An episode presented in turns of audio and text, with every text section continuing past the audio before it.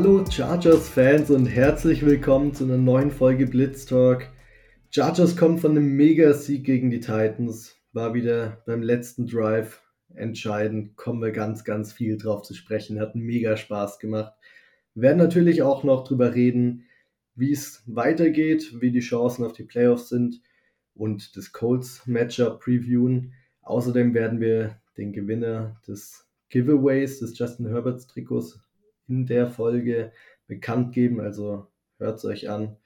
Und genau, ich bin euer Host, der Finn, zusammen mit meinen zwei wundervollen Co-Hosts, dem Bastian und Dorian. Dorian, wir fangen bei dir an. Wie geht's dir? Jo, servus. Ähm, mir geht's gut eigentlich, weil die Chargers wieder gewonnen haben. Ähm, sonst ein bisschen gestresst wieder mal von der Arbeit und auch Weihnachten. Ich bin auch immer so einer, der alles am letzten Drücker macht, so Weihnachtsgeschenke. ich habe noch nichts. Ähm, außerdem ist jetzt Dienstag fast halb elf am Abend. Ich glaube, da passt ich schon seit vier in der Früh munter. Ich sitze jetzt wieder mal mit Bier da, seit langem bei der Aufnahme. könnte könnt lustig werden, ja. Sehr nice. Freut mich zu hören. Basti, hast du alle deine Geschenke schon gekauft und wie geht's dir? Ähm, ich habe fast alle. Mir fehlt noch ein Wichtelgeschenk für meine Geschwister und dann, lass mich nochmal auf meine schlaue Liste schauen, dann bin ich durch. Ja, dann bin ich durch. Ähm, von daher. Vorbildlich. Ja, ich ähm, ja, habe da eine Frau, die, die frühzeitig ein Auge drauf wirft. Ähm, all, ähm, kann ich mich nicht mit, mit äh, Lob schmücken, es ist alles ihr Verdienst. Ähm, nee, aber Dorian hat recht, ich bin seit 4 Uhr wach, es ist jetzt halb elf. Ähm, ja, Dorian ist am Trinken, von daher beste, beste Zutaten für, für eine geile Folge mit, mit ganz, ganz niedrigem Niveau. Aber wie du schon gesagt hast, heute werden wir auch unseren Gewinner bekannt geben für, für das Herbert-Trikot. Ähm, es ist leider noch nicht angekommen, ähm, deswegen weiß ich nicht, ob es ob ich es vor Weihnachten noch weiterschicken kann und es dann ankommt, aber spätestens zwischen den Jahren ähm, wird es dann bei dem oder der Glücklichen ankommen. Pünktlich zum Saisonende dann. Pünktlich zum Playoffs. Ich wollte es nicht sagen, aber schön, dass du es sagst. Ja, sieht ja bei den Chargers wieder deutlich, deutlich besser aus als noch vor zwei Wochen. Jetzt, wir haben ja vor zwei Wochen drüber geredet. Situation ist nicht so super. Man hat diese zwei schwere Spiele gegen Dolphins und Titans. Wenn man eins davon gewinnt, wäre super. Dann gewinnt man gleich das gegen die Dolphins und jetzt auch noch gegen die Titans. Also besser kann man sich gerade als Chargers-Fan nicht fühlen. Und das Spiel war spannend von vorne bis hinten. Es ist zwischendurch lange nichts passiert, aber es hat sehr gut begonnen. Der erste Drive war gleich mal ein 14 Play, 68 Yard Touchdown Drive. Josh Kelly hat den vollendet am Ende. Richtig, richtig gut und die Defense hat auch einen guten Start erwischt, hat Derrick Henry recht schnell unter Kontrolle bekommen. Bis dann zum dritten Drive der Titans, wo sie das Spiel ausgeglichen haben, auch mit einem Touchdown. Und dann ist vor der Halbzeit nicht mehr viel passiert. Man hatte noch einen Drive kurz vor Schluss, bei dem man in Field Goal Range schon war, dann nochmal sich dafür entschieden hat, einen langen Ball in die Endzone zu werfen, um vielleicht noch den Touchdown rauszuholen. Und dann hat man das Unglück gehabt, dass es ein Mega-Play von der Defense der Titans war. Der eine Spieler badet ihn nochmal ins Feld rein und sie picken ihn auf. Und dann geht man mit 7-7 in die Halbzeit. Und nach der Halbzeit ist auch sehr lang noch bei 7-7 geblieben. Es war einige Punts, Interceptions von beiden Teams. Die Titans haben wie gefühlt jedes Team gegen die Chargers dieses Jahr ein Field Goal verschossen. Und dann haben die Chargers endlich mal den Beginn des vierten Viertels, wie hätte es auch anders sein können, weil im dritten Viertel geht bei den Chargers einfach gar nichts.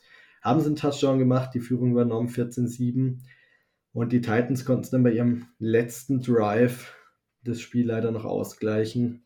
Da, wo sich jeder schon so sicher gefühlt hat, haben sie nochmal ein Two-Minute-Drive hingelegt, ausgeglichen. Und dann, was danach passiert ist, weiß wahrscheinlich jeder, hat wahrscheinlich jeder schon zehn Highlights oder mehr davon gesehen. Justin Herbert hat noch ein bisschen gezaubert, hat sie noch in Field Goal Range gebracht. Und Dicker, the Kicker, macht das Game Winning Field Goal 17-14. Mega. Wie habt ihr das Spiel wahrgenommen? Basti, hast ohne Hose geschaut. Ich habe ohne Hose geschaut, mir war zwischendrin ein bisschen kalt, aber ich habe es durchgezogen. ähm, werde ich auch weiter so machen. Ich hoffe, ich werde auf keine Super Bowl Party eingeladen, äh, die Chargers spielen. da, selbst dann wäre es mir dann egal. Ähm, ja, war, war ein sehr, sehr spannendes Spiel auf mäßigem Niveau ähm, für den neutralen Zuschauer. Die Defense war richtig stark. Ähm, Wäre dann auch gleich so, so meine, ähm, mein biggest Takeaway. Ähm, die Defense hat jetzt zwei Spieltage hintereinander richtig stark gespielt und das ohne ihre ähm, zwei vermeintlich oder drei vermeintlich besten Spieler mit äh, Derwin James, Joey Bosa und JC Jackson und dazu auch noch gegen vollkommen unterschiedliche Offenses. Einmal gegen, gegen die Pass-Heavy ähm, Miami Dolphins Offense und einmal gegen Derrick Henry und, und das äh, Run-Game. Von daher, das hat mich schon sehr beeindruckt, dass wir da gegen zwei so unterschiedliche Gegner ähm, so gute ähm, Performances in der Defensive hingelegt haben. Absolut, absolut. Kommen wir gleich auf jeden Fall noch drauf zu sprechen. Davor erstmal, Dorian, wie hast du das Spiel wahrgenommen? Hast du diesmal live geschaut oder bist du wieder eingeschlafen? Ja, nein, ähm, habe kurz vom Spiel zwar noch, noch getwittert, ähm, dass ich jetzt pennen gehe, ähm, aber natürlich nicht. Ähm, ist sich zum Glück trotzdem ausgegangen, aber es war schon Sache-Partie, ehrlich gesagt. Ähm, und da greife ich jetzt auch schon so ein bisschen auf mein, mein größtes Takeaway weg. Weil je, eben jetzt, wo du fast alle zurück hast mit Keenan und Mike Dub, ähm, kommt da halt wirklich viel zu wenig immer noch von der, von der Offense ich glaube, wir haben uns alle doch relativ viel ärgern müssen wieder während dem Spiel, aber ähm, schlussendlich ist sich ausgegangen und vor allem richtig confident und ich war mir hundertprozentig sicher, dass Dicker den zum Schluss macht. Also ich schon, habe schon lange nicht mehr so viel ähm, Vertrauen gehabt in unseren Kicker. dass da habe ich mich wirklich safe gefühlt, sonst das ganze Spiel war bisschen freakig wieder, diese Interception, die du vorher angesprochen hast. Das war ja auch absolutes Freak-Play. Und irgendwie passiert auch jede Woche irgend so was Komisches gegen uns. Aber ja. Nicht nur gegen uns. Wir haben es ja noch. Ja, gut. Parallelspiel bei den Patriots und Raiders hat wahrscheinlich auch jeder hunderte Videos dazu gesehen. Hat uns ausnahmsweise weitergeholfen, dass die Raiders mal gewonnen haben. Ja. Aber mehr müssen wir auch nicht drüber reden, weil wir wollen die Raiders trotzdem nicht loben sind immer noch die Raiders. Aber war diesmal ganz gut. Ja, jetzt habt ihr heute schon so ein bisschen über euer Takeaway geredet. Dann haue ich meins natürlich auch mal noch raus. Meins ist, dass die Chargers endlich heiß laufen. Ich sag seit dem dritten Spieltag, glaube ich, seitdem man gegen die Jaguars verloren hat, dass man einfach im Oktober, November muss man die Siege irgendwie sammeln egal wie es dann ist, ob die Browns ein Field Goal verschießen oder ob man gegen die Broncos gewinnt, weil sie in der Overtime einen Punt fummeln. Ist ganz egal, da musst du die Siege sammeln und dann musst du im Dezember heiß laufen, wenn es Richtung Playoffs geht. Und mit den zwei Siegen kann man drüber reden, dass die Chargers gerade an dem Punkt ankommen und langsam ein bisschen heiß laufen und das gefällt mir richtig, richtig gut genau zum richtigen Zeitpunkt. Man kriegt auch noch ein paar Spieler jetzt zurück. Wie angesprochen, Derwin James, Joey Bosa waren gar nicht dabei in den letzten zwei Spielen. Und wer weiß, was da möglich ist. Ja, da, da möchte ich gleich anschließen. Ich, ich stimme da nur teilweise zu. Und zwar bei der Defense ja, aber bei der Offense eben nicht. Mhm. Und mein, mein ganzes Takeaway wäre eben gewesen, Playoff-Bound. Chargers sind ein Playoff-Team, aber ganz ehrlich, ich, viel, viel Confidence habe ich da auch nicht und das wirklich wegen Lombardi. Ähm, weil du weißt wirklich nie, was du kriegst und es war schon wieder ein seltsamer Offensive Gameplan irgendwie. Du spielst gegen die drittschlechteste, äh, drittschlechteste Pass-Defense und dann, ich sage immer, Established Run. In dem Spiel hätten sie es nicht unbedingt so arg probieren müssen, meiner Meinung nach, weil die Pass-Defense von den Titans halt kacke ist. Also ja, Defense läuft, läuft heiß, ähm, auch komisch, jetzt zwei Spiele ohne Derwin, warum jetzt auf einmal? Ähm, aber Offense immer noch wegen Lombardi kein Trust eigentlich. Ja, wobei dieses äh, Establish the Run, ich weiß nicht, zweites Viertel und drittes Viertel, ich, da, da gab es irgendwie so gefühlt mal 15 Passplays hintereinander und, und kein einziger Lauf dabei. Oder so, ey, sorry, aber das, ja, mache mach ich bei Madden auch oft so. Sind, sind wir wieder bei, bei dem Vergleich Joe Lombardi gegen meine Madden-Künste. Ähm, aber du, du musst doch irgendwann zwischendurch auch mal laufen. Da waren wirklich äh, war eine Sequenz dabei, da hat er, glaube ich, neunmal hintereinander gepasst an, an drei äh, First Downs dann. Gesagt, der, dein O-Liner, der will doch auch mal nach vorne blocken und der, der Edge-Defender und der Defensive Tackle von, von der gegnerischen Mannschaft, der musste auch einmal kurz überlegen, oh, kommt jetzt ein Run oder kommt ein was, dass, dass der dann eine Zehntelsekunde äh, zögert, aber das kam halt gar nicht. Und es war echt wieder ein, ein richtig, richtig schlechter Gameplan ähm, auf dem Niveau vom Raiders-Game und dementsprechend schwer haben wir uns da wieder getan. Also es, ich verstehe es einfach nicht. Es ist, es ist so eine einfache Formel. Setzt Herbert in Bewegung, ähm, verschiebt die, die Line of Scrimmage so ein bisschen, ver, verschiebt die Pocket ein bisschen. Und das war ja auch das, das letzte Play von, von Herbert. Er, er ist rausgerollt auf die rechte Seite und dann, dann weißt du eigentlich schon immer, was kommt. Er rollt raus auf die rechte Seite und dann stockt er kurz, zieht auf und dann weißt du, okay, jetzt passiert was Geiles. Und dann ist es immer so, so ein bisschen wie beim Skispringen, wenn du mal denkst, oh, der Ball wird immer länger, wird immer länger, der, der Skispringen fliegt immer weiter und weiter. Wo, wo kommt er denn dann runter? Und dann siehst du, okay, Mike Williams 35 äh, Jahre später. Und das haben wir halt sonst echt wenig gemacht. Im ersten Viertel haben wir das gemacht, da da ist Herbert ein bisschen rausgegangen aus der Pocket, aber dann irgendwann gar nicht mehr. Und ich denke mal, Play-Action ist, ist so einfach und es ist so offensichtlich, dass das die Stärke unserer Offense ist. Und immer wieder geht Joe Lombardi weg davon. Und deswegen, ja, für mich wieder miserabler Gameplan in der Offense. Ja, stimme ich euch voll zu. Also Lombardi hat dem Spiel gefühlt nach dem Opening Drive nichts mehr beigetragen. Beim Opening Drive hat es ja auch so in der Richtung geklappt mit Established Run. Du hast Josh Kelly hast du ins Spiel gebracht oder Spiel bringen müssen, weil Austin angeschlagen war. Und es hat funktioniert. Und danach hast du gefühlt Kelly keine Carries mehr gegeben. Da fragst du dich dann auch, ja, Austin ist der bessere Running Back, aber es hat mit Kelly im ersten Drive super funktioniert. Es hat im Touchdown von Joshua Kelly geendet.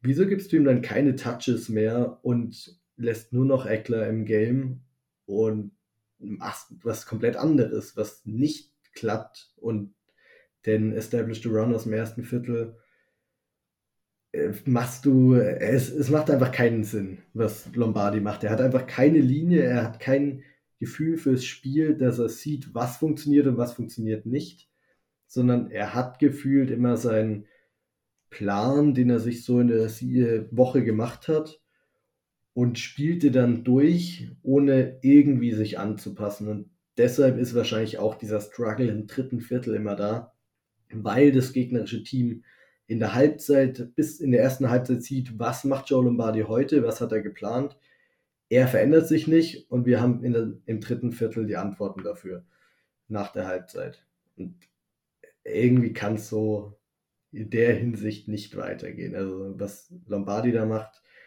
macht keinen Sinn. Sobald dann wieder nur Herbert das Heft in der Hand hat, läuft sie am Ende.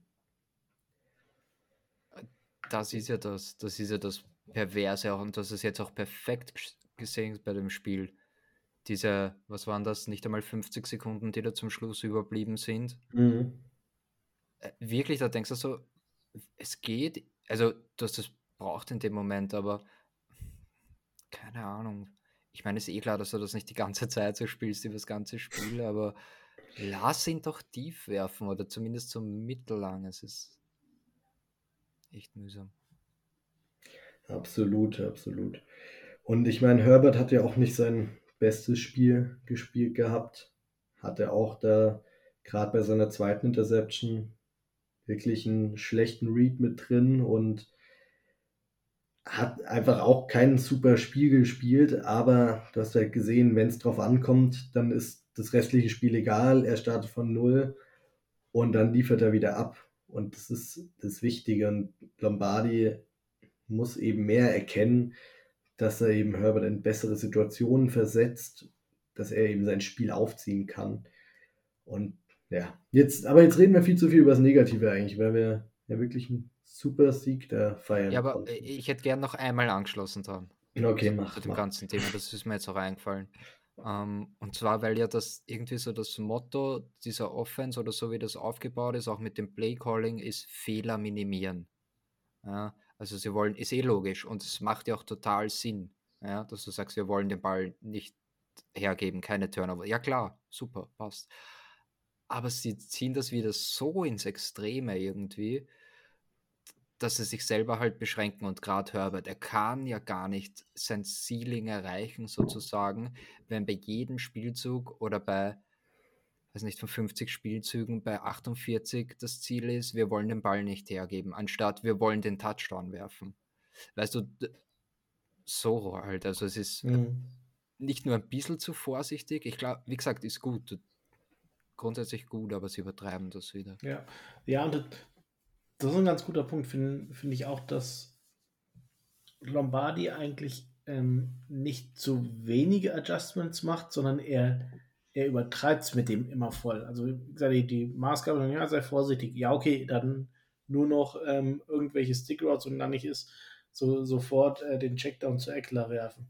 Und ja, kein, kein Play sich etablieren lassen. Und das finde ich relativ vollgesetzt. Man merkt, okay, hm, jetzt will ich den, den Run etablieren ähm, dann laufe ich fünfmal hintereinander. Oder, oder der Run funktioniert überhaupt nicht, okay, dann, dann werfe ich zehnmal hintereinander. Ähm, dass er da irgendwie immer so überreagiert und da auch nicht so das, das Gefühl für hat, wie, wie viel ist jetzt genug. Das ist irgendwie so, so ein bisschen mein Eindruck oftmals. Ja. Ja, das Gefühl fürs Spiel ist bei Lombardi wirklich ja. mangelhaft. Da, da wären deine Madden-Skills wahrscheinlich besser. Ja. Absolut. Absolut. Aber jetzt zum Positiven erstmal. Was lief denn alles gut? Weil klar, Offense haben wir schon angeschnitten, aber die Defense hat ja wirklich einen super Job gemacht. Dorian, was willst du da rausheben aus der Defense? Ja, Defense war wirklich gut. Und nämlich auch, ich finde wirklich, die, die Run-Defense hat sich echt gut präsentiert, meiner Meinung nach. Ähm, klar, wenn du dir die Statline anschaust von Henry, ähm, 21 Mal gelaufen für 105 Yards, also genau 5 Yards im Schnitt. Mhm. Ja, schaut jetzt nicht, keine gute Statistik für die Defense, ehrlich gesagt. Aber es hat sich echt im Rahmen gehalten. Du bist nicht dominiert worden von Henry. Ähm, das aber auch, muss man sagen, schon teilweise auch von, ja, weil das Coaching bei den Titans jetzt oder das Playcalling auch nicht das Beste war ehrlich gesagt. Also ein paar Situationen waren da komisch gecallt, meiner Meinung nach.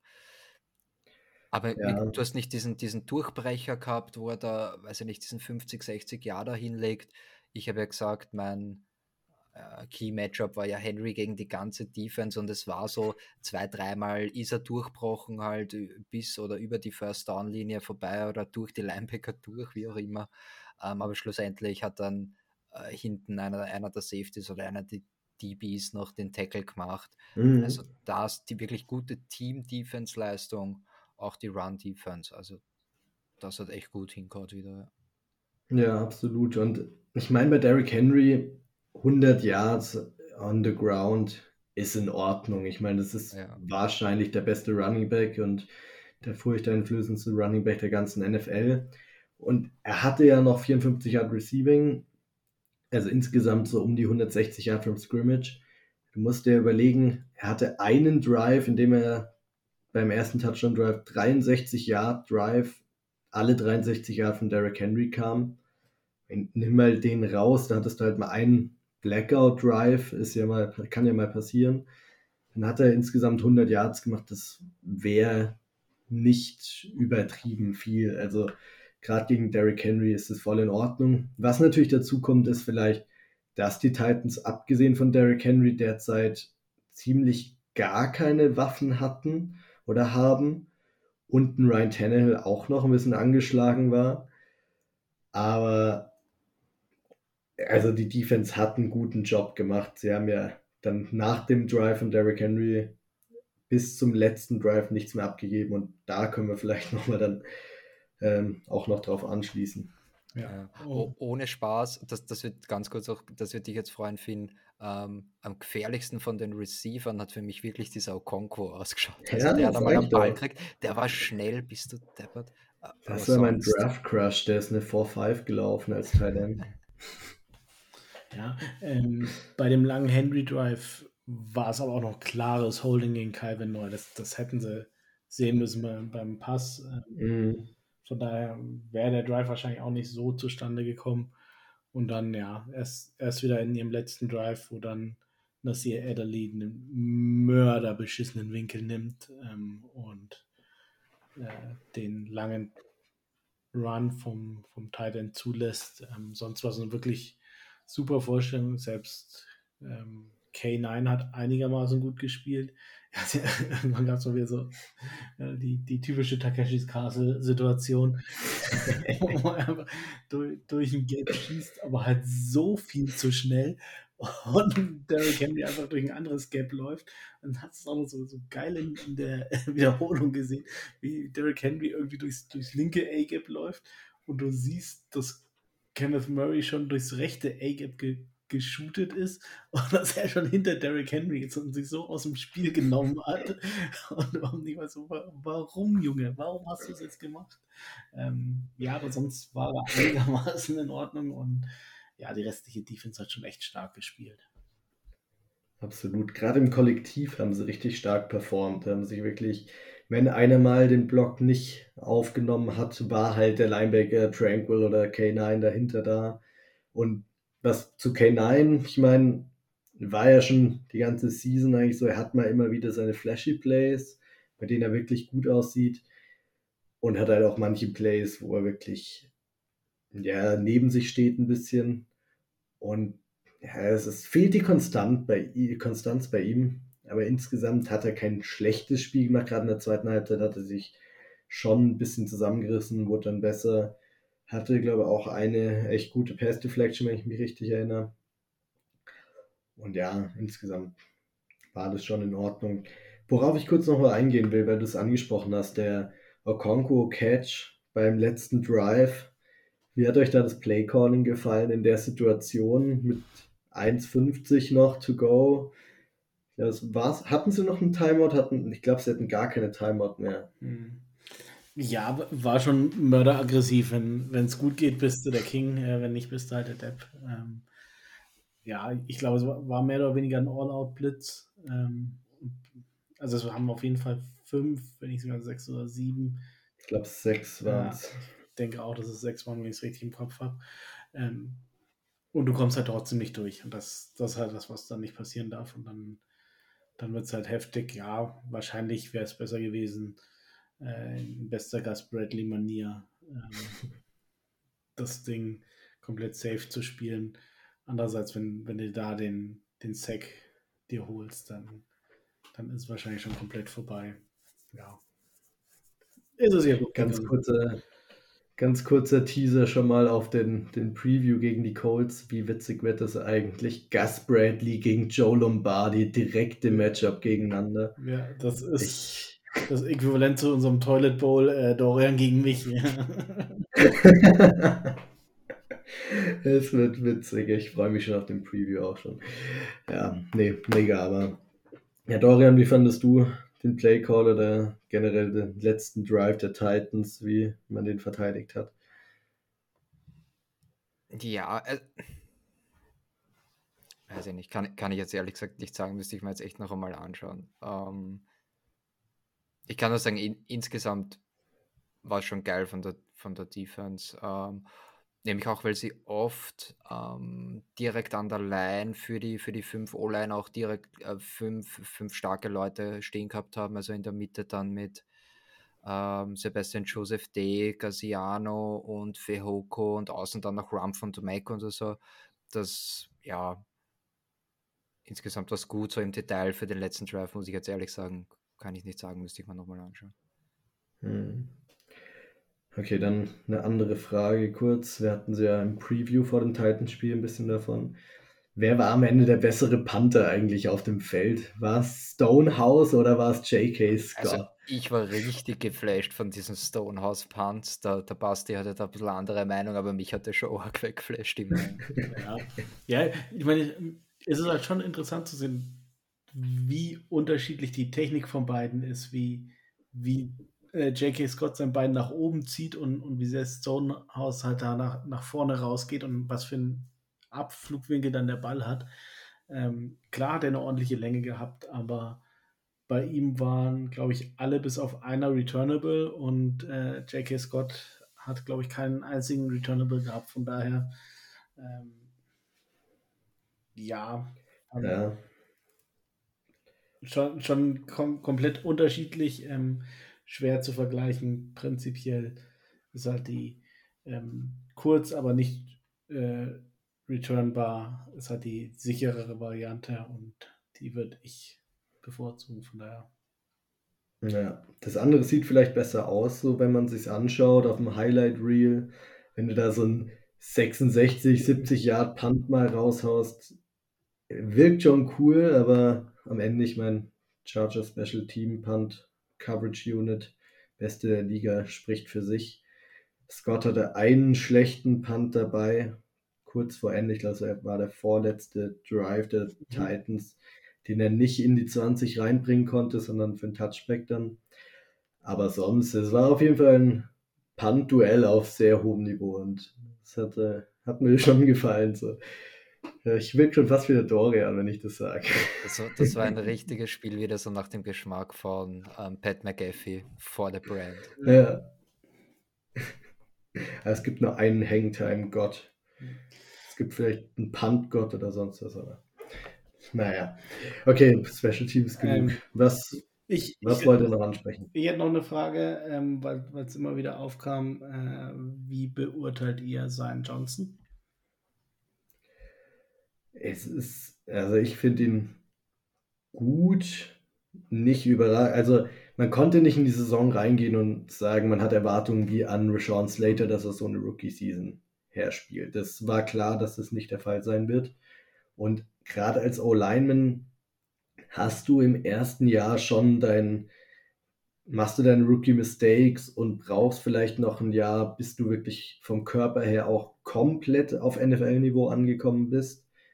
Das wird, glaube ich, ein bisschen unterschätzt und wird zu viel Impact von O-Lyman direkt erwartet, aber dafür, finde ich, macht er seinen Job richtig gut und ich glaube, das ist so ein Spieler, den nächstes Jahr oder in der Offseason dieses Jahr dann wirklich jeder als Breakout-Spieler haben wird, weil er wirklich nochmal einen richtigen Step machen kann, aber er spielt eine okaye Saison, hat seine guten Plays, hat seine schlechten Plays, aber ist in Ordnung.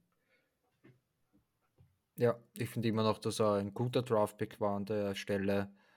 Ähm, er struggelt halt ein bisschen in, in der Pass Pro jetzt in, in den letzten Wochen, aber ja, er ist ein, er ist ein Rookie. Ähm, ich probiere es jetzt mal nach Schulnotensystem. Für, fürs Run-Blocking würde ich ihm ein Gut geben, eine 2. Und bei der Pass Pro entweder eine 3 minus oder eine 4. Echt? Okay. Ja. Ja, also das, das Problem, das du halt hast, oder du, du hast mehrere Probleme bei, bei einem Guard. Wenn ich mir jetzt die Zahlen anschaue, laut PFF drei Pressures, ein Sack ähm, gegen Simmons, der, der ein richtig starker Defensive Tackle ist. Das, das darfst du auch nicht vergessen. Jetzt so die, die letzten beiden Spiele war es einfach so, dass die Stärke der gegnerischen D-Line eben nicht auf Edge war, sondern auf die Tackle. Ähm, da siehst du halt ein bisschen schlechter aus. Dolphins hatten beides. Ja, wobei. Jalen Phillips, Bradley Chubb ist ein Mörder-Duo. Bradley Chubb, hattest du nicht Bradley Chubb als äh, Trash-Spieler? Ja, das heißt ja nicht, dass er nicht gut ist. ja, gut, brauchen wir jetzt nicht drüber diskutieren, aber an, an sich, ähm, du darfst ja auch nicht vergessen, er hat halt die, die Hälfte der Saison hat er ähm, mal mit äh, Lindsley gespielt, dann wieder mit Will Clapp. Ähm, Gerade das Thema ähm, Stunt Recognition ist, ist glaube ich, was, wo er einfach noch lernen musste und wo dann ein Will Clapp neben ihm halt auch einfach deutlich schlechter war als ein Lindsley. deswegen war es da schon mal war es da schon mal schwierig. Dann hat er teilweise neben Storm Norton, neben Foster Sorrell gespielt und dann siehst du halt einfach scheiße aus. Ähm, dazu kommt halt auch noch, dass du einem Guard einfach schematisch keine Hilfe geben kannst. Einem, einem Tackle kannst du immer einen Tight End daneben stellen, aber ein Guard kannst du schematisch nicht irgendwie groß rausnehmen. Und ähm, deswegen bist du da halt immer so auf dem Präsentierteller. Ich finde seine Run-Blocking ist mega stark. Also gerade da die, die Highlight-Plays, ähm, da hat er eigentlich meine Erwartungen äh, übertroffen, muss ich sagen. Ähm, Pass Protection, ja, ist vielleicht ein Tickel schlechter, als man sich erhofft hat, aber immer noch gut, bin ich der Meinung. Ähm, gerade eben mit dem Faktor, dass die O-Line um ihn herum halt komplett zerbröselt ist teilweise. Darf ich einen guten Vergleich geben, wie ich den Karriereweg von ihm in etwas sehe? Nämlich ist nicht ganz die gleiche Position, aber auch O-Line. Andrew Thomas bei den Giants mhm. auf Left Tackle hat eine Rookie-Season gespielt, die nicht besonders gut war, nicht, nicht super schlecht, aber für einen Top 10 Offensive Tackle Pick hat man sich auf jeden Fall mehr erwartet. Und dann im zweiten Jahr hat er einen Riesen-Step gemacht und jetzt im dritten Jahr zieht er zu einem der besten Left Tackles in der ganzen NFL. Und so ähnlich kann ich mir das bei Zion Johnson auch vorstellen. Ja, das wäre natürlich. Ja, Vor allem. So, was habt ihr noch zum Spiel gegen die Titans? Was wollt ihr noch ansprechen? Was lief gut, was lief schlecht? nichts. Nö. Neutral. Nee, was Super. hast du noch? Ja. Ich? Äh, lief alles gut, lief alles schlecht. was habe ich noch? Nee, keine Ahnung. Es fällt mir immer dann erst so ein, wenn wir jetzt gleich über die Awards da noch reden, die wir vergeben. Da fällt mir oft noch irgendwas ein. Deshalb gehen wir doch da gleich über, oder? Was habt ihr bei Under the Radar Spieler? Wen habt ihr da? Ich habe schon eine Vermutung, wen der Dorian hat. Hau raus. Ja, das wäre aber zu offensichtlich. Und so mhm. under the radar war er nicht, wenn du Braden für Hoko meinst? Yes. Yes, okay, wurscht, dann gehe ich einfach mit für Hoko und lass den stehen, wo er steht. ähm, nein, ich finde, er war, er war zu gut und zu offensichtlich, dass man es under the radar Spieler nehmen kann. Ich gehe mit Joe Garciano in dem Fall ähm, ist ja in Wahrheit ein, ein Spieler auf, auf ähnlichem Niveau, auch wenn sie unterschiedliche Skillset mitbringen. Ähm, Basti ist mir dann nicht ganz, ganz, ganz mhm. bei mir mhm. anscheinend, aber ich finde schon. Ähm, ja, hat einfach ein gutes Spiel gehabt. Ähm, und gerade bei den vielen angeschlagenen D-Linern brauchen wir genau diese Leute für Hoko, Gaziano, die dann halt den Schritt nach vorn machen, ähm, diese Next Man Up Mentality, ja, voll. Ich, ich gehe da mit, mit Joe Garciano. Wunderbar. Sehr nice. Ähm, Mache ich weiter. Äh, under the Radar würde ich Calvin neu nehmen. Ähm, über den haben wir vor, vor zwei Wochen noch, noch richtig schön hergezogen. Äh, vor allem ich habe dann, äh, er hat, hat, eigentlich nur bewiesen, dass er es nur, äh, nur bei den Patriots kann und sonst äh, ist er, kann er gar nichts. Äh, seitdem zwei Sex in zwei Spielen. Ähm, war immer die, die Schwachstelle im, im Run-Game. Ähm, ja, er, er, ist immer noch ein schlechterer Run-Defender als äh, Khalil Mack auf, auf Edge. Das wird sich auch nicht mehr ändern, weil er halt dafür auch einfach nicht gebaut ist und ähm, nie eingeplant wurde. Aber er hat da wirklich seinen Mann gestanden im Spiel und ähm, ja, erkenne ich auch an, wenn, wenn ich da zu, harsh war. Ähm, hat sich da wirklich gemacht die letzten zwei Wochen. Waren, waren wir nicht, aber wir haben es perfekt getimt, irgendwie unsere Kritik, weil genau wie wir draufgehauen ja. haben, auf ihn war ist er auf mhm. einmal. Dass man, dass man immer erst schimpfen muss, bevor es läuft. Ja, wirklich. bei, bei Lombardi funktioniert nicht. da, da schimpft man schon seit Wochen, ja, das wird einfach nicht besser. Ja, ja, richtig nice. So, für meinen Under the Radar Spieler ich hätte auch Calvin neu gehabt, deshalb bin ich ein bisschen am Scrammen. Aber ich gehe mit Sebastian Joseph Day. Der war vor dem Spiel noch eine Game Time Decision.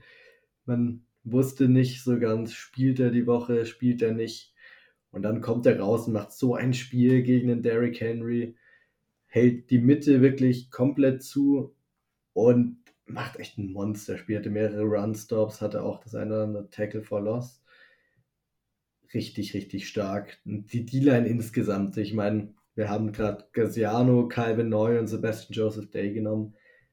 Alles drei Defensive Linemen. Ja, die haben auch alle drei wirklich gut gespielt und die anderen in der D-Line mit Fahoko, Chris Rumford in Sack und es war einfach jeder, es ist jeder aufgetaucht und es hat sich jeder mal gezeigt und gerade ohne einen Derwin James, ohne den Superstar in der Defense, steppt halt gerade irgendwie jeder ab und es macht richtig Spaß, wenn es mal ein bisschen besser funktioniert, man nicht von der O-Line des Gegners rumgeschubst wird.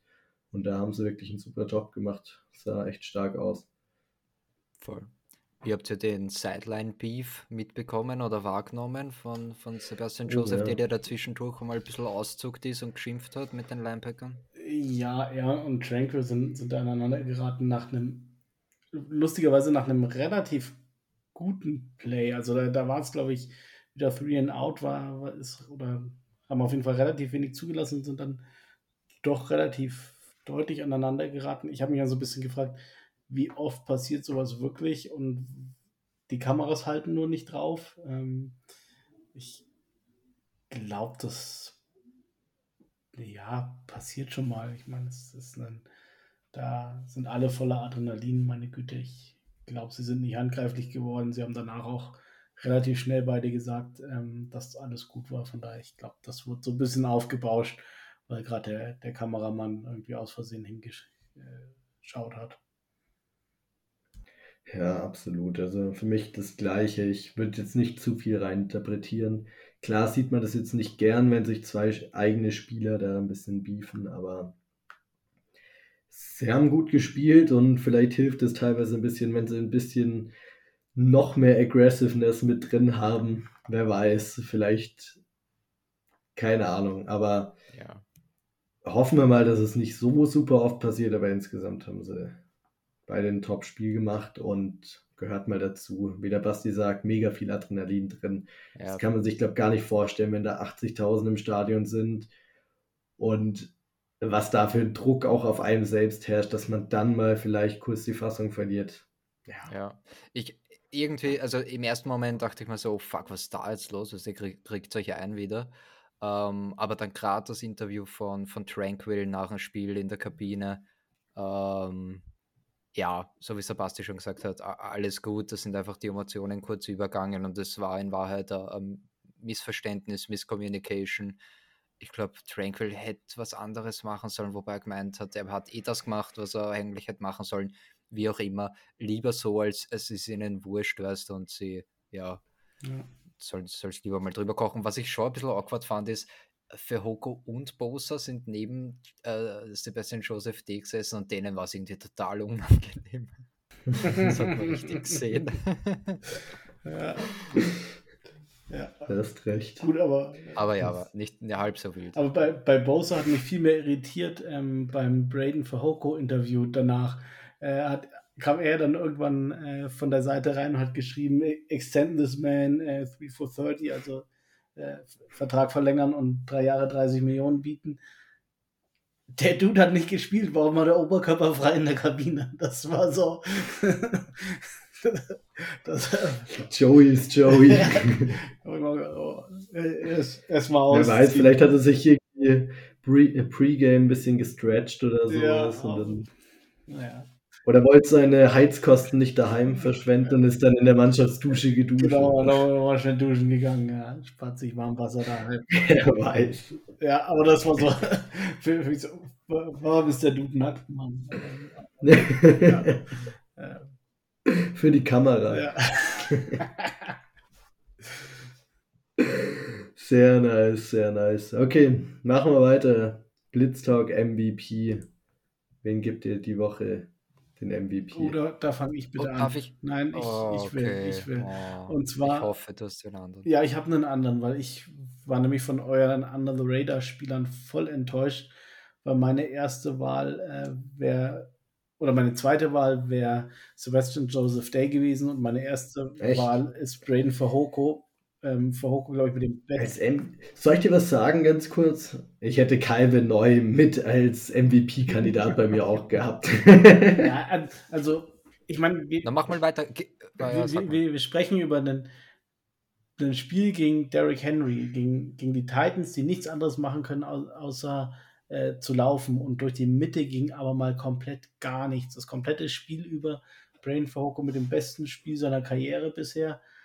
Wahrscheinlich äh, Sebastian Joseph Day die ganze Woche über nicht voll trainiert, spielt, glaube ich, 80 Prozent der Snaps und lässt da gar nichts zu. Also, die waren für mich halt so der Garant dafür, dass die Titans überhaupt nicht äh, ins Spiel gekommen sind. Irgendwo, ich glaube, Guilty as Charge hat es gesagt, ähm, wo wir unsere Infos? Wir sind in Wahrheit der deutsche Guilty as Charge Podcast. Genau, ähm, die haben gesagt, ähm, durchschnittliche ähm, Tiefe bei äh, dritten Versuchen war 8,3 Yards für die Titans. Das war einfach, weil, weil du First Down Derrick Henry gestoppt hast. Und das war, war einfach der, der äh, Erfolgsschlüssel schlechthin. Und deswegen waren die beiden für mich absolut MVP.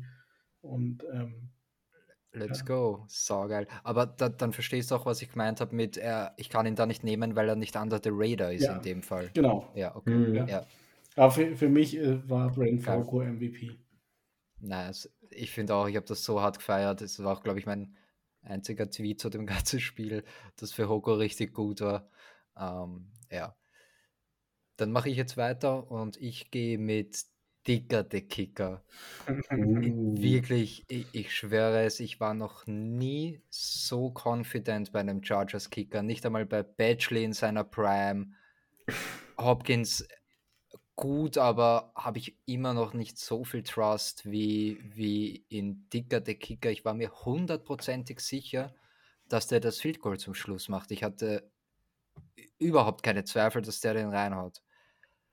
Oh. Das, mhm. bitte, das muss unser Kicker der Zukunft sein. Ja, absolut. Ich bestehe darauf. Absolut. Ja, als ich dann gesehen habe, dass, dass der Ball auf der rechten Seite lag und er quasi äh, so von, von links angelaufen ist, ähm, oh, das ist auch eine, eine unglückliche Kurve. Da, da hätten sie ja noch irgendwie einmal auf die linke Seite laufen können, wäre für ihn wahrscheinlich der, der schönere Winkel gewesen. Ähm, da habe ich schon so kurz gedacht, oh, wird sich umdrehen, aber nee, im Endeffekt gebe ich dir schon recht. Ich habe da auch schon mega viel Confidence in ihn und ähm, für mich auch absolut äh, der Kicker der Zukunft und der Gegenwart. Ich bin ganz ehrlich, egal welcher Kicker, solange es nicht Justin Tucker, zitter ich jedes Mal. Egal wer es ist. Da, äh, ich zitter immer vor jedem Field Goal. Tucker, Tucker hat eins verschossen das Wochenende, oder? Der hat sogar und noch eins geblockt bekommen. Ja, siehst du ja. mal. Zwei. Also, das, guck mal, sogar selbst bei Tucker zitter ich. ja, aber ich habe mir die Woche wirklich mit der MVP weil so schwer getan wie noch nie, glaube ich. Äh, für mich war in der Defense, gab für mich persönlich nicht diesen einen Spieler, der so herausgeragt hat, sondern es war so eine kollektive Leistung, die eine gute Defense gemacht hat. Und in der Offense war auch kein Spieler, so der richtig herausgeragt hat. Es war keiner, der irgendwie zwei Touchdowns hat oder sowas. Ähm, Herbert ist natürlich, ist immer ein Kandidat, hat am Ende seine Magie spielen lassen, hatte aber auch einen unglücklichen Pick, der Punkte vom Bord genommen hat. Der andere Pick, den gebe ich ihm jetzt keine Schuld für, den hat er einfach in die Endzone halt geworfen. Aber deshalb konnte ich es ihm irgendwie auch nicht richtig geben und habe mich dann dafür entschieden, ich gebe es dem Spieler, der eigentlich das ganze Spiel gefühlt nicht da war, aber dann im vierten Viertel ganz am Ende auftaucht, Mike Williams. Aber der Typ ist so klatsch, es ist unfassbar. Gefühlt dreht er jedes Mal im vierten Viertel nochmal so seinen Turbo-Modus an, in dem er nochmal doppelt so gut spielt und jeden Catch macht. Ich erinnere mich an so viele Fourth-Quarter-Catches von ihm die mhm. so absurd waren. Wisst ihr noch den einen gegen die Broncos, wo er irgendwie erst stolpert in seiner Route und dann catcht er noch so One-Handed oder was auch immer. Und er war am Ende der Receiver, der den Catch gemacht hat. der die Chargers in Field Goal Range gebracht hat und deshalb irgendwie, ja, hat er sich nicht so 100% verdient, aber mit dem letzten Drive hat er sich verdient. Mike Williams macht schon viele so Freak-Catches. Der ist in meiner Meinung nach total underrated, was, was diese Contested Catches angeht. Mhm. Abnormal. Mir ist noch eine Sache eingefallen, über die ich noch kurz gern sprechen wollen würde. Gerade hier, wenn es um den letzten Catch geht, auch. Nämlich um das Time-Management der Chargers. Weil ganz am Ende, nach diesem Catch, hatten sie erstmal ein Delay of Game wie könnt ihr euch das erklären in so einer Situation? Wie, wie kann man so fahrlässig mit seinen fünf Yards viel Gold näher oder weiter weg umgehen? Ja. Fang, fang du an, Dorian. Ja, keine Ahnung. Das, bei den Delay of Game sehe ich meist, also grundsätzlich eher die Schuld beim Quarterback, weil der halt die Playclock auch im, im Blick halten muss. Wir wissen aber jetzt auch nicht, vielleicht hat er den Spielzug ein bisschen später reingekriegt als sonst oder vielleicht hat sich sonst auf, aus welchen Gründen auch immer irgendwie verzögert, weil noch schnell irgendwie eine Substitution, also schnell noch irgendwen auswechseln oder wie auch immer. Ja, aber generell Time Management, das ganz zum Schluss war gut, wo sie die Titans noch einmal gescored haben, dass sie da noch mal die, die Timeouts genommen haben, damit mhm. sich eben noch ein paar Punkte ausgehen. Aber sonst war das schon so Anthony Lynn-Style eher vor der Halbzeit. Ja, das wird ganz böse. Wer will es erzählen? Auf jeden Fall, also der eine Catch vor der Halbzeit in der Mitte des Feldes und dann nimmst du eine Timeout, obwohl du gefühlt sieben, acht Yards gemacht hast. Und dann fehlen dir deine Timeouts später, wenn es weiter down the field geht. Und der, es war einfach irgendwie ein bisschen sloppy, was Brandon Staley da gemacht hat. Er hat irgendwie vor der Halbzeit nicht so 100% im Griff gehabt, wann er jetzt seine Timeouts nehmen will. Und das war so der eine Punkt, der die ganze Season eigentlich immer gut funktioniert hat, wo man keine Kritik aussprechen konnte. Da gab es viele andere Sachen, aber in dem Spiel, ich weiß nicht, was da los war. Ja. Vielleicht hat jemand für euch eine Erklärung dafür oder noch irgendwas auszusetzen. Ja, ich, weiß nicht, bei, bei dem ähm, Timeout, das er genommen hat, ja, weiß, weiß nicht, ob er da schon gedacht hat, er hat das First Down. Ähm, ich glaube, er, er hat es auch erst gehabt, dann wurde es wieder zurückgenommen, hat er gesagt, okay, ich, ich resette mich jetzt nochmal für äh, mit einem First Down, dass das dann bei, bei Second and, and One das Timeout genommen hat, war, war ein bisschen ärgerlich. Ähm, ja, das, das war ein bisschen komisch, aber dafür war es halt die, diese Aktion, dass du äh, im letzten Drive der Titans dann deine drei Timeouts nimmst, ähm, das war schon re relativ stark. Und ich glaube, das, das hätten nicht alle gemacht. Ich will jetzt nicht sagen, dass er da der, der Guru ist und der Einzige, der auf diese glorreiche Idee kommt. Nee, das, das nicht. Aber dass er das äh, von Anfang an so durchgezogen hat, ähm, war schon ziemlich stark von ihm. Ähm, das fand ich sehr gut. Ähm, und dann ja, was eigentlich voll, vollkommen idiotisch von, von Herbert, aber das, das ist halt auch dann seine Erfahrung, äh, die ihm da fehlt, ähm, dass er den Ball nach dem Williams-Catch sofort gespiked hat. Ich meine, da hätte er ja auch mhm. einfach die, die Uhr auf vier Sekunden runterlaufen lassen können, weil er hat dann noch einen Play gemacht, wo er den Ball einfach nur über die Endzone geworfen hat, um Zeit zu verbrennen.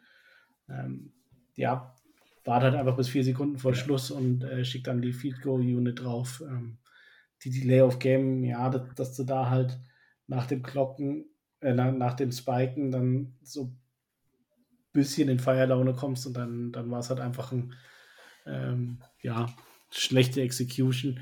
Aber andererseits, mhm. ja, wenn, wenn du dicker the Kicker hast, dann sind dir halt auch die fünf Yards egal. Von daher ist, ist es gut gegangen. Ähm, ich glaube aber auch, dass, dass Justin Herbert daraus lernen muss, weil für mich war das sein Bock so ein bisschen. Ja. Wobei andererseits hätte es ihm Lombardi auch ins Ohr rufen können. Ähm, ja, aber da, da hast du schon recht, eher, dass es auf Herbert geht. Deshalb habe ich das auch jetzt bei Staley's Time Management gar nicht mit angesprochen, weil das ist halt einfach ein Tom Brady, dem passiert es nicht, der lässt die Zeit wirklich bis drei Sekunden oder vier Sekunden runterlaufen. Andererseits, am Ende war es, wie gesagt, ja wirklich egal. Das mit dem Delay of Game fand ich deutlich gravierender, weil du hattest ja noch 20 Sekunden auf der Uhr circa. Vielleicht hast du auch schnell den Spike genommen und dir gedacht, ja, vielleicht versuchen wir noch mal fünf bis zehn Yards weiter vor, weil du noch deine Young Way Coot Seiten im Kopf hattest oder was auch immer, Chargers Kicker, ihr könnt nennen, wen ihr wollt. Ähm, und hast dir gedacht, vielleicht will unser OC noch mal näher dran, aber ist ja auch egal. Am Ende, Dicker der Kicker hat's gemacht. War richtig gut. So, letzte Kategorie aus dem Review. Blitzeinschlag. Und ich fange an, weil, habe ich schon vor der Show gesagt, Rams Play habe ich gerade eben eigentlich schon mehr oder weniger angesprochen, aber der Mike Williams Catch am Ende, das entscheidende Play des ganzen Spiels. Justin Herbert kriegt richtig viel Pressure, stiffarmt den einen Defensive End von den Titans sogar ein bisschen nochmal, um sich noch mehr Zeit zu generieren. Und dann on the move wirft er diesen Ball. Wie weit war es in etwa? Waren es so 40 Yards in der Luft, circa? So um den Dreh rum? Ja, also es, ja, es war ein etwa, 35 ja. Yard Spiel, äh, Spielzug. Ähm, genau, genau, der war ein bisschen hinter der Line of. Scrimmage noch. Also so um die 40 Yards, aber der Ball war gefühlt die ganzen 40 Yards maximal äh, drei, vier Meter über dem Boden und war einfach so ein richtiger Laser, der direkt zu Mike Williams kommt und der macht einen Mega-Catch. Dass er den fängt, ist auch nicht selbstverständlich. Die Coverage war gar nicht so schlecht. Es war einfach so ein unfassbar gutes Play. Und jeder, der immer sagt, irgendwie, oder was man auf Twitter da liest, so Herbert ist nicht klatsch, Herbert macht seine Game-Winning Drives nicht, dies, das. Nee, der ist mega, das ist unser QB und der hat schon oft genug in solchen Momenten gezeigt, was er drauf hat. Und mit dem Play, wenn das nächste Mal jemand sowas sagt, einfach das Play drunter posten und dann, ja, macht sein QB wahrscheinlich nicht, außer er ist irgendwie Chiefs oder Bills-Fan. Oder, oder nochmal die, die Statistik mit den äh, Fourth-Quarter-Comebacks, die wir vor zwei Wochen hatten oder so. Mhm. So nach dem Motto, wenn Herbert so lang spielt wie Brady, hat er nicht 90 Fourth-Quarter-Comebacks oder so. Also. Ja. Absolut. Mega. Richtig gut. So, jetzt bin ich gespannt. Was habt ihr für Blitzeinschläge? Ich kann mich jetzt ganz entspannt zurücklehnen. Ja, na, nachdem du hier mal wieder das, den, den ganz einfachen genommen hast, ähm, gehe ich mit einer. Ja, ich habe euch bei MVP und Under the Radar habe ich euch einen Vortritt gelassen. Also beschwer Ja, ich aber da du die falsch ähm, Ich gehe mit einem Spiel aus dem ersten Viertel und zwar war es der Joshua Kelly Touchdown gar nicht mal so sehr der Touch, der, der Run an sich, weil den hätten wir drei wahrscheinlich auch so hinbekommen, weil Pipkins und Parham einfach so krass gut geblockt haben auf, auf äh, beim letzten Play. Also da, da war, glaube ich, eine, eine Lücke von zwei, drei Metern, wo, wo Joshua Kelly einfach durchlaufen konnte. Es war so ein gutes Run-Blocking und ähm, vor der vor der Aufnahme haben wir schon so ein bisschen diskutiert, wie, wie wichtig Tight Ends sind, ähm, vor allem im Hinblick auf Run-Blocking. Und da hast du einfach gesehen, was dir Donald Palm eben auch noch bringt. Das ist eben nicht nur der, der 4,85 Meter große äh, Turm in der Red Zone, sondern er, er ist halt auch noch ein, ein richtig starker Run-Blocker und das hattest du der Zeit, in der er verletzt war, einfach nicht äh, so einen starken Run-Blocker. Und deswegen war das jetzt nochmal hier mein, meine Liebe für die die O-Liner und diejenigen, die dreckige Arbeit machen und, und die Blocks setzen. Und das ist mein Blitzeinschlag. Sehr nice. Richtig, richtig, cool. richtig geil wäre natürlich nämlich auch meine Alternative gewesen zu dem Mike Williams Catch. Ähm, dann gehe ich jetzt mit, mit der Nas-Interception. Einfach weil es eine Nas-Interception nice. war. Wie oft kommt das vor? ich glaube, es war seine dritte Interception insgesamt in, in seiner Karriere. Ähm, und wie oft haben wir das schon gesehen, dass er genau so eine dann droppt, oder? Er hat eh schon in den mhm. Händen, den Ball, und dann rutscht er ihn doch noch irgendwie raus. Diesmal hat er ihn festgehalten. Ich weiß jetzt gar nicht mehr, welche Situation, ehrlich mhm. gesagt, aber es war eine Nas-Interception. Ja. Also, let's go. Ja, äh, was ich auch so schade finde, im vierten Viertel gab es auch einen, einen, richtig, richtig guten Pass von, von Justin Herbert auf Keenan Allen Äh, an der oh, linken ja. Seite spricht halt kein Mensch drüber. Wenn, wenn, wenn Tour so ein Ding geworfen hätte, das, das durftest du wahrscheinlich drei Monate später von Dolphins-Fans noch anhören, was das für ein geiler Pass war. Und jetzt sprichst du halt einfach nicht mehr drüber. Ja, haben das wir aber auch einmal pro Woche so, so einen Freak-Pass ja. dabei. Ja, zweimal pro Woche. Das ist ja, erst gegen ja. Allen, dann äh, erst für Allen, dann für Williams. Deswegen, aber da wollte ich auch nochmal sagen, das war auch noch ein richtig starkes Play. Aber Genauso die ganzen Cover-2-Hole-Shots, die Herbert gefühlt mindestens mhm. ein bis zwei in jedem Spiel drin hat, sind so Würfe, die können vielleicht sieben, acht Menschen auf der ganzen Welt, aber am Ende reden wir selten darüber, mhm. weil es so selbstverständlich mittlerweile geworden ist, weil man es jede Woche sieht. Ist, und der Wurf, den du zu Keenan da angesprochen hast, war unfassbar. Also so akkurat, das, das kann es keinem erzählen eigentlich. Na gut. Richtig gut. Habt ihr noch was, irgendwas zum Spiel gegen die Titans? Nö. Nope. Ich glaube, wir machen jetzt Giveaway. Ja, und danach, danach wird noch jemand, danach wird der Zwillingsbruder von Dr. D vorgestellt. Ja. Aber ja, erstmal Giveaway-Time. Basti, darf ich? Du darfst. Wir, wir haben vor der, äh, vor der Show gelost ähm, erstmal vielen Dank an alle, die mitgemacht haben. Äh, wir, wir, haben uns sehr äh, ganz äh, dreist eure Liebe erkauft. Äh, haben gesagt, schreibt, schreibt bitte was Positives oder den Tweet, dann, dann nehmt ihr teil am Gewinnspiel. Ähm, mir war es dann fast ein bisschen peinlich im Nachhinein, dass, dass wir äh, so dreist sind, aber ich habe mich sehr, sehr gefreut über. Ich auch, ich fand das ja. gut. Das war richtig schön, ja. Das das war, könnt ihr auch mal so machen, auch wenn es kein Giveaway gibt. Genau. Immer, immer gerne. Nee, also so in der, in der Weihnachtszeit konnten wir das schon mal machen. Äh, vielen, vielen Dank für euer ganzes positives Feedback. Ähm, auch wenn es gekauft war und ihr das nur gemacht habt, um ein Trikot zu bekommen. Äh, wir haben es ernst genommen und haben uns sehr gefreut. Und Manche haben es bestimmt auch ernst gemeint. Ich glaube Muss ich mir zumindest einreden. Ich, glaub, ich glaube schon, dass der ein oder andere da auch ein, ein bisschen Wahrheit drin hatte. Und äh, wie gesagt, wir haben dann ähm, davor gelost und äh, gewonnen hat, kriege einen Trommelwirbel. Die Ed Jasmin unterstrich Jolien. Herzlichen Glückwunsch äh, mit einem Herbert Männer Trikot Größe L. Ähm, Weiß nicht, ob, es das Nachthemd wird oder die Bettdecke. Das Bademantel oder was. ja, genau, Bademantel. Wer weiß. Ähm, nein, du, du wirst damit sicherlich was anfangen können. Äh, herzlichen Glückwunsch, sobald das Ding bei mir ankommt.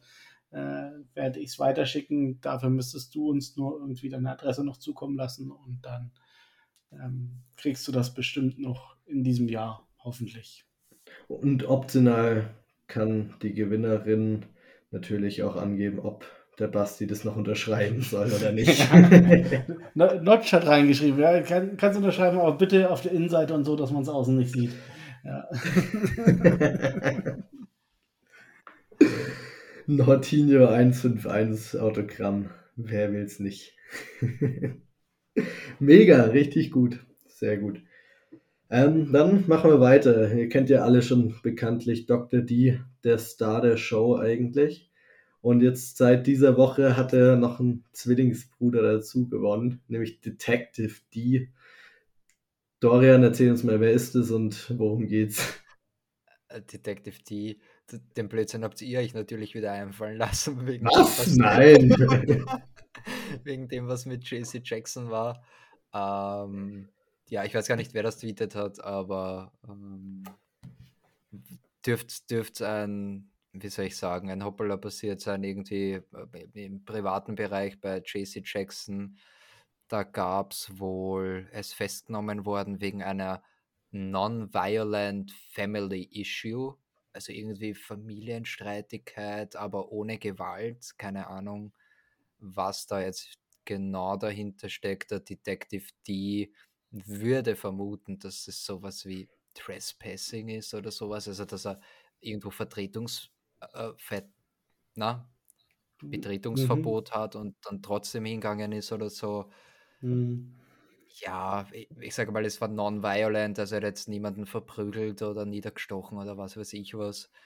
Mhm. keine Ahnung. Äh, wir können jetzt wirklich nur spekulieren, da irgendwas ist passiert. Ähm, ja. ja, vielleicht auch, ich meine, keine Ahnung, ich kenne jetzt seinen, seinen Familienstatus nicht, oder weiß nicht, ob es vielleicht irgendeinen Sorgerechtsfall war, dass, er da sein, sein Kind länger behalten hat, als, als er gedurft hätte oder irgendwie sowas. Also für, für mich war jetzt erstmal wichtig, äh, non-violent, das, das war gut. Ähm, er hat er nicht irgendwie viel Auto gefahren oder irgendwas und das wird jetzt irgendwann rauskommen. Man, man weiß noch nicht, was es ist und wie und wo. Er ist inzwischen auch wieder aus dem Gefängnis entlassen worden. Ähm, ja, bisschen schade. Die, die Chargers hatten, glaube ich, die, die längste Serie mit äh, oder quasi die längste Zeit keinen inhaftierten Spieler mit jetzt fast sechs Jahren. Ähm, ja, bist halt wieder bei null. Okay, zwei Follow-up-Questions dazu. Erstens, sind wir die neuen Raiders? Äh, nein. Nein. Natürlich nicht. Ey. Dafür müssten noch irgendwie 100 andere Fälle und noch 10 Tote irgendwo mit auftauchen. Aber ja. Ähm, andere Follow-up-Question. Glaubst du, Detective D, dass es in irgendeiner Form eine Suspension nach sich ziehen könnte? Hm, boah, die NFL ist ja da immer besonders blöd, immer bei, bei Strafen und auch der, wie soll ich sagen, der Vergleich der, der Vergehen und die Strafen, die dann dafür ausgesprochen werden. Aber nachdem es non-violent ist, da gibt es in Wahrheit viele, viele Szenarien, die sein können. Sowas, was der Basti gesagt hat oder whatever. Ich würde jetzt nicht mit einer Suspension rechnen, weil es dürfte nichts Wildes gewesen sein. Ja. ja, hoffen wir es mal. Und einfach weiter beobachten, was noch genau passiert. Ich meine, die großen Details sind ja noch nicht richtig bekannt. Deshalb können wir auch nur spekulieren. Sehr gut. Dann können wir eigentlich gleich zum Zwillingsbruder rüber wechseln. Dr. D, was gibt's da noch Neues? Dr. D, yo, mein Under the Radar-Spieler hat sich blöderweise verletzt, Joe Gaziano. Ähm, Groin Injury, Groin ist noch einmal, Englischtest Leiste. Danke. Moment, ich schaue nochmal um, nach. Zwar, also jetzt kann ja, aber ja, ich war mir gerade auch nicht ja, sicher, deswegen ja, ja. aber es ist die Leiste. Ähm, ja, und zwar ähm, Weeks und not Days, also nicht Day to Day, sondern Week to Da freut sich der Dorian eine neue Angabe. zuerst wirklich so, zuerst wirklich so, oh, sie, sie, sie tun nicht so blöd und dann ja, aber trotzdem blöd, weil jetzt wissen wir halt, dass, es lang ist, aber wir, wir wissen es wenigstens. Gut, egal.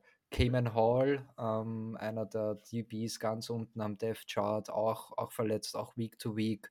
Was Positives dafür ist, dass DJ ähm, Devin James wieder trainiert hat. Ähm, zwar jetzt noch nicht, ähm, noch nicht voll, aber zumindest limitiert. Oder zumindest wieder beim Training dabei war. Ähm, dabei sein wird, oder? Sie, Sie haben noch nicht. Sein wird. Also wir nehmen es jetzt gerade Dienstag auf, da haben sie noch nicht trainiert. Dann habe ich das vielleicht falsch gelesen. Aber er, er wird die, die Woche auf jeden Fall wieder ins Training einsteigen. Ja. Sage ich ja, bis die Leute das hören, trainieren wieder. Ja, eben. Weil die wollen ja wissen, ob sie gewonnen haben, die hören sich das sehr schnell an. Ah ja, genau. Are hoping. Mhm. Das Are hoping habe ich überlesen, ja. Also wir hoffen, dass der Devin James wieder ins Training zurückkommt. Genau. Sonst noch irgendwas? Wahrscheinlich nicht. Ist auch gut so. Umso weniger Dr. D reden darf, ist umso besser. Ähm, jetzt noch eine Sache, bevor wir zum Colts Preview einsteigen. Nämlich nochmal der Blick so aufs Playoff Picture. Die Chargers haben nämlich die Woche ja nicht nur selber gewonnen, sondern hatten eigentlich den perfekten Spieltag. Es hätte nicht besser laufen können da die Dolphins verloren haben gegen die Bills, schon samstags. Die Jets haben gegen die Lions verloren. Und die Patriots haben eben, das haben wir schon mal ganz kurz angeteasert, durch dieses komische, ultra weirde Play, der, wo Chandler Jones am Ende Mac Jones stiffarmt und in die Enzo läuft, das Spiel noch irgendwie verloren, aus der Hand gegeben. Und da war es mal gut für uns, dass die Raiders gewonnen haben. Deshalb alle drei mit Contender um diese Wildcard-Spots haben alle verloren.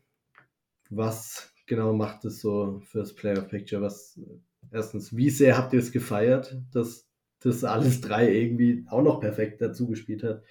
Und wie ist der Blick aufs Playoff-Picture? Also die, die Jets haben zuerst gespielt, gell? um 19 Uhr. Mhm, ja, genau. das, das, war schon relativ knapp, da habe ich schon mitzittert. Und dann das, dieses Freakplay von den, von den ähm, Patriots gegen, gegen die Raiders, das war zeitgleich mit, der, mit dem Field Goal, Game-Winning Field Goal von, von ähm, Dicker the Kicker. Und ich habe das quasi parallel oder zeitgleich gesehen. Wahnsinn. Also ich, ich kann gar nicht, ich muss gestehen, ich kann gar nicht mehr sagen, über was ich mich mehr gefreut habe, ehrlich gesagt. Weil, wie gesagt, also bei, bei dem Kicker Field, äh, Dicker Field Goal war ich mir einfach sicher, dass das was wird und das, was dort bei den Patriots passiert ist, war einfach absolut unvorhersehbar. Also ja, perfekt gelaufen. Hätten wir uns nicht, nicht besser wünschen können. Ja, absolut. Also war richtig gut und dadurch dass diese ganzen Spiele so gefallen sind, wie sie gefallen sind, haben die Chargers tatsächlich, und man traut sich ja fast nicht zu sagen, und vor zwei Wochen war es noch undenkbar, aber jetzt in Woche 16, das drittletzte Saisonspiel, haben sie theoretisch, wenn wieder alles richtig laufen sollte, eine Chance, die Woche schon den Playoff-Spot mit einem Sieg zu clinchen, wenn die Patriots verlieren spielen gegen die Bengals, wenn die Jets Thursday Night gegen die Jaguars verlieren und unsere geliebten Freunde aus Las Vegas auch verlieren oder unentschieden spielen.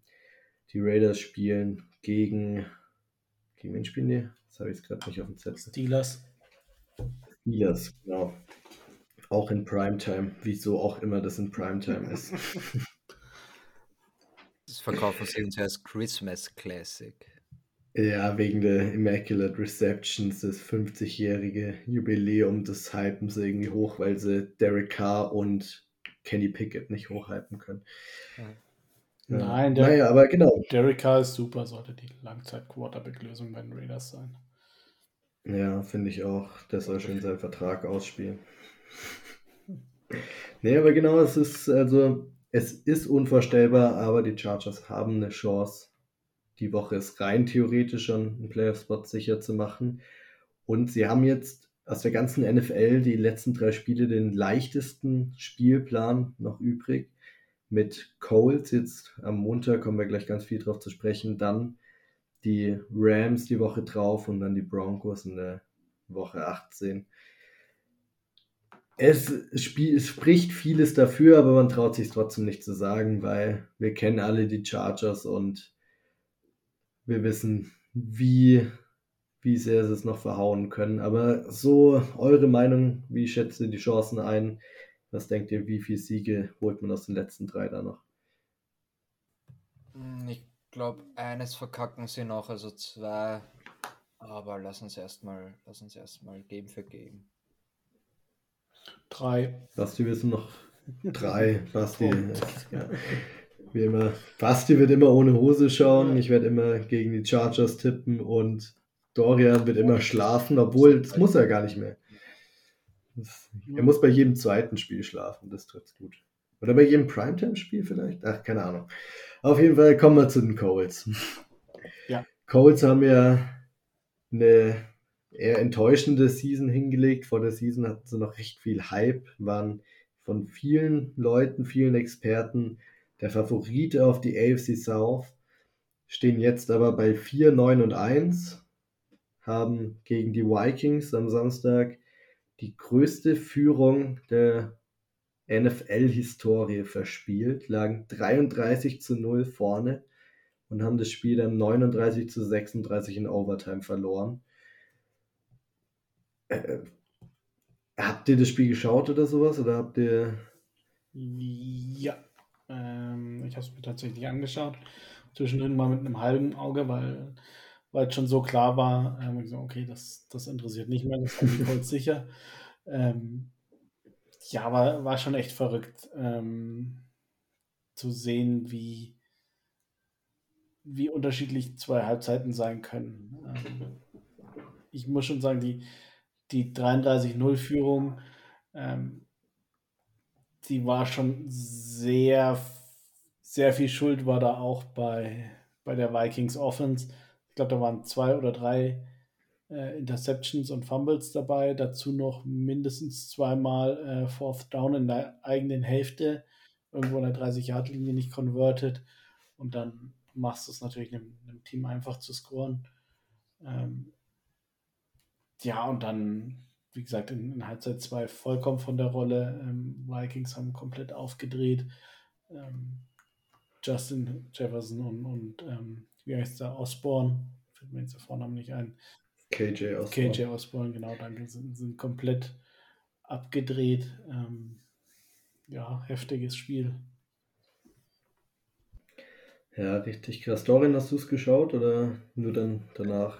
Bei mir ist nur so nebenbei gerannt. Ich war nicht wirklich, also gar nicht fokussiert auf das Spiel, vor allem wie ich dann gesehen habe, wie es zur Halbzeit steht und dann erst, wie sie auf zwei Scores noch rankommen sind, habe ich das, was ich eigentlich gemacht habe, liegen lassen und habe mich dann aufs Spiel konzentriert.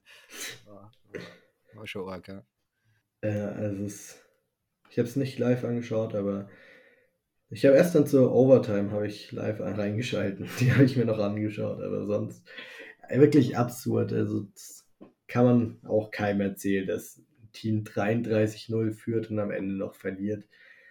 Aber die Colts, das ist ein bisschen sinnbildlich für ihre Saison, weil man hatte hohe Erwartungen. Zwischendurch haben sie immer mal wieder ihre Flashes gezeigt. Aber letztendlich kam man mit viel zu wenig Siegen raus und die Leistung war auch nicht 100% da. Haben ja auch mit Season ihren Coach gefeuert. Frank Reich wurde ja entlassen. Dafür kam Jeff Saturday, der ESPN-Experte, als Head Coach rein, der bisher genau einen Saisonsieg oder einen Karrieresieg hat gegen die Raiders. Wie könnte es besser sein? Eigentlich ist ja. zu gut, um wahr zu sein. Ähm, aber der findet ihr, er hat das Team verbessert oder eher verschlechtert, seit er da ist? Die waren, Keine Ahnung. Die waren davor Grütze und sind es danach auch. Also an, an sich ähm, schon gleich. Weiß nicht, ist, ist glaube ich, ein sehr guter ähm, Offensive Coordinator. Ähm, ohne jetzt zu sehr auf die Preseason vorwegzuschauen. Ähm, auch noch einer mit Chargers Vergangenheit, der aus Quarterbacks sehr viel rausgeholt hat. Ähm, nur, nur mal so gespoilert, falls wir uns neu orientieren wollen auf Offen Offensive Coordinator. Ähm, wollen wir. Ja. Ich glaube tatsächlich, dass Frank Reich eher irgendwo Headcoach-Kandidat wird als. Glaubst du, der kriegt einen Schuss? Ich glaube, der, der muss noch einmal den halben Schritt zurück machen. Ich bin mir nicht ganz sicher ich glaube, er kriegt auf jeden Fall Headcoach-Interviews. Ob er am Ende einen Headcoaching-Job kriegt, kann ich nicht sagen. Ich muss ganz ehrlich sagen, ich, ich habe gerade auch gar nicht so im Kopf, wie viele Headcoaching-Jobs es geben wird, neben Colts und Broncos. Broncos. Texans ja. bleiben, bleiben wie sie sind. Ähm, Texans. Ja, ehrlich gesagt, kein Plan. Das ist noch ein ja, Cardinals wahrscheinlich. Wurscht auch, Leute. Konzentrieren wir uns auf die Colts. Ja, ja, ja. ja. Ähm, da haben wir in der Offseason noch genügend genau. Zeit drüber zu reden. Ähm, ganz, ganz wichtig, ähm, die Colts haben die Chance gegen mit einem Sieg gegen uns die komplette AFC West zu sweepen. Ne? Die stehen 3 und 0 gegen die AFC, die haben gegen AFC West, die haben gegen die Chiefs gewonnen, die Stimmt. haben gegen die Broncos gewonnen und gegen die Raiders gewonnen. Ähm, von daher das ultimative Trap-Game, jetzt gerade mit Jonathan Taylor noch äh, auf IR gesetzt heute.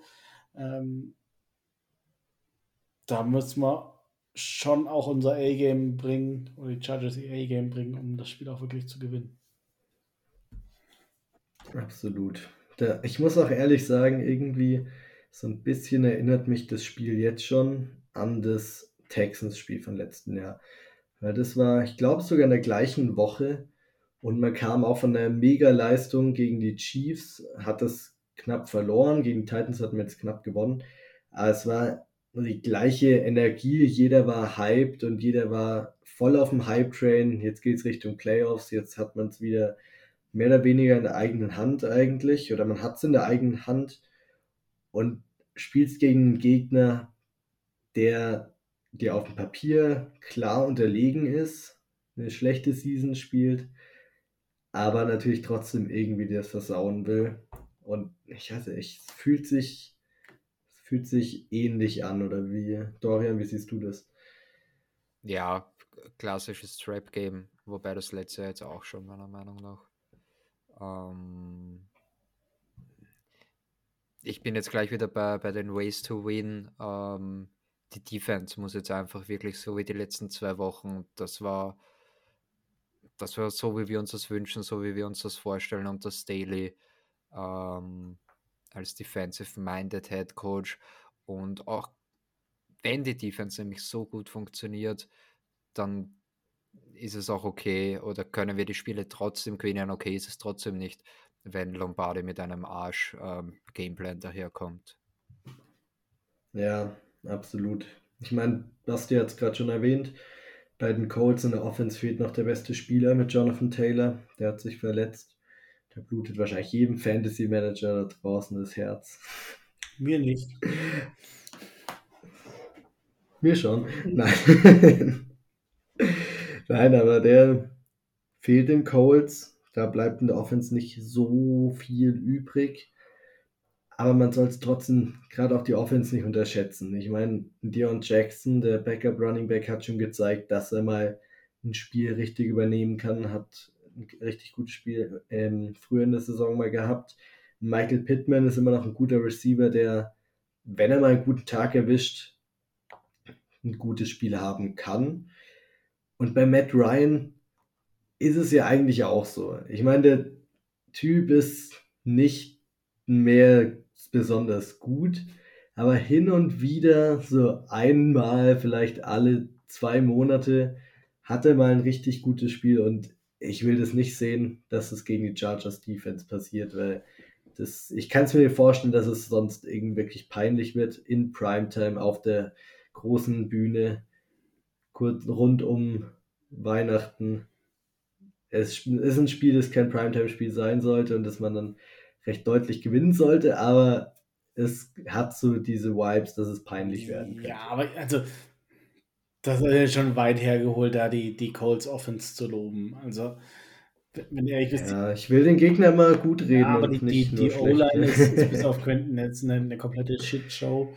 Ähm, ja. Bernhard Ryman haben wir da. Ja. Der Österreicher. Ja, der, der braucht halt noch ein bisschen Zeit. Das ist jetzt so mein, meine Einschätzung aus der Ferne. Ich muss sagen, wir haben jetzt relativ wenig auf ihn geachtet. Vielleicht äh, erzählt mir da auch einer das Gegenteil, dann, dann sage ich, okay, dann, dann hast du recht, ich habe kein, kein Tape geschaut, von daher ist, es jetzt. Aber prinzipiell ist für mich schon das Gefühl, dass, dass Matty Ice da viel unter Druck ist und dass wir da ähnlich viel Druck aufbauen können wie, wie gegen die Titans auch. Ähm, und ja, Michael Pittman, ja, es ist ein, ist ein okayer Receiver, wäre bei uns aber trotzdem nur Wide Receiver 3. Und ich glaube, so wie Michael Davis spielt, ähm, gerade so mit, mit, einem körperlichen Vergleich, ähm, glaube ich schon, dass er da gut aufgehoben ist. Von daher, da, da machen wir jetzt auch keine zu großen Sorgen. Ja, der Backup Running Back ist, ist in Ordnung. Ja, Zach Moss haben sie auch noch, aber ganz ehrlich, ähm, über die Offense der, der Colts mache ich mir überhaupt keine Sorgen. Das, das Einzige, wo, wo der wirklich hinschauen muss, ist die Defense. Du sagst, die, die Secondary ist in Ordnung, ähm, bis gut und gerade die D-Line ist richtig gut. Mhm. Also, das ist die absolute Stärke die, dieses Teams, ähm, vor allem mit DeForest Buckner dann auch noch. In, in der Mitte ähm, wird, wird wieder ein Spiel, bei dem Herbert wahrscheinlich öfter unter Druck ist, als uns das lieb ist und da brauchen wir halt dann wieder einen guten Protection-Plan die Chance ist halt groß dass, wir den wieder nicht haben und dann könnte es halt das, das Trap-Game werden, dass wir einfach uns äh, wieder auf das Niveau vom Gegner runterziehen lassen und äh, da wieder relativ wenig scoren werden. Ja, absolut. Genau, du sprichst schon so ein bisschen an, was die Wege zum Sieg sein könnten, aber da nochmal ein klarer Punkt. Dorian, was ist der Weg zum Sieg für die Chargers die oh, Woche? Oh shit, man, ich habe ihn eigentlich schon gesagt. mein Way to Win ist die Defense wieder. Okay. So wie ich es vorher gesagt habe, die Defense muss, muss, muss wieder stark performen und dann kannst du es auch verkraften, wenn Lombardi eben wieder mit so einem scheiß Gameplan daherkommt. Basti, hast du deinen auch schon gesagt? Denn nee, im, ich habe ich hab versucht, ihn noch so ein bisschen zu verstecken, aber an, an sich äh, ist, ist, es die O-Line. Ähm, jetzt, Pipkins hat letztes Spiel schon gut gespielt, fand ich. Ähm, jetzt nochmal ein Spiel gesund. Ähm, haben jetzt wieder eine, eine Woche, äh, sich, sich darauf einzustellen, dass sie in der Konstellation spielen. Ähm, und da hoffe ich, dass sie da nochmal einen kleinen Schritt nach vorne machen und dass sie versuchen, die, diese D-Line der Colts irgendwie in den Griff zu bekommen. Ja, absolut. Genau, für mich ist der Weg zum Sieg eigentlich nur Fokus. Man darf nicht irgendwie damit halb so irgendwie da ins Spiel reingehen und schon denken, man fühlt sich schon sicher in den Playoffs oder was auch immer, sondern 100% fokussiert, dann ist man das bessere Team und dann hat man da auch die guten Karten. Ja, was sind eure Key Matchups? Welche zwei Spieler, Dorian, nicht ja, wieder hier hab, drei Position Groups. Hab, nein, nein, nein, ich habe heute tatsächlich Spieler gegen Spieler. Uh. Es macht aber überhaupt keinen Sinn. Aber ich muss es, ich muss es leider nehmen. Ich muss Reimann gegen Mac. Was für ein Matchup. also du hast ihn eh schon jetzt angeteasert, Bernhard Reimann, der, der einzige Österreicher in der NFL, also wirklich auf ein NFL-Roster, gibt noch ein paar auf Practice Squads, die zähle ich jetzt nicht mit. Ähm, ja, er struggelt schon arg, Bernhard Reimann, gerade in der Pass Protection, im Run Blocking ist er schon ganz gut. Wie gesagt, macht jetzt keinen Sinn, ehrlich gesagt, das Key Matchup, aber ich, ich will es einfach nehmen und ich freue mich auf das Duell, weil das, ich will eigentlich nicht sehen, dass er dominiert wird, der Bernhard Reimann, aber das, das wird ganz böse. Aber in so einem Spiel will man schon. Ja, ja, das ist schon okay. ja, richtig cool. Basti, was ist dein Key-Matchup? Ja, ich, ich bleibe meinem, meiner Aussage von davor ähm, treu und sagte Forrest Buckner gegen ähm, seinen Johnson bzw. Matt Pfeiler. Ja, sehr nice. Für mich, ich gehe mit einem Matchup. Bester Colts Corner spielt eine Mega-Saison. Stefan Gilmore gegen egal, ihr könnt es euch aussuchen, ob ihr jetzt Keenan oder Mike Williams nehmen wollt, wen auch immer covert. Zwei Spieler, Finn. Zwei Spieler. Ja, ich sag doch zwei Spieler, Keenan und Mike. ja, nein, aber ich meine, es ist ja abhängig, wo Stefan Gilmore steht. Ist ja jetzt nicht so wie hier bei D-Line gegen O-Line, dass du eigentlich immer recht gut weißt, wer wem gegenübersteht. Aber da bin ich gespannt, ob sie sich da durchsetzen können, weil Gilmore spielt wirklich eine Mega-Saison. Abgesehen von dem ist in der Secondary jetzt auch nichts wirklich furchteinflößend, aber wenn man da auch noch das One-on-One-Matchup dann hin und wieder gewinnen kann, wäre viel wert und Justin Jefferson hat es auf jeden Fall geschafft, Gilmore das ein oder andere Mal richtig alt aussehen mhm. zu lassen. Dann glaube ich, kann das ein Keenan Allen auch schaffen. Ja, ich bin gespannt. Gilmore ist ja komplett getravelt mit Justin Jefferson. Ähm, ich bin gespannt, gegen wen sie ihn spielen lassen. Ob gegen Mike Williams oder gegen Keenan Allen. Genau mein Punkt, deshalb konnte ich nicht zwei Spieler einfach ja. hier Head-to-Head nehmen. Aber wird interessant und wird, glaube ich, richtig cool anzuschauen, weil es wirklich zwei Elite-Spieler sein werden. Ja, dann Trash-Spieler.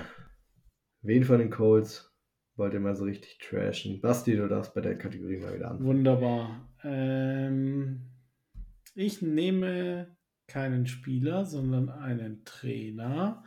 Ah.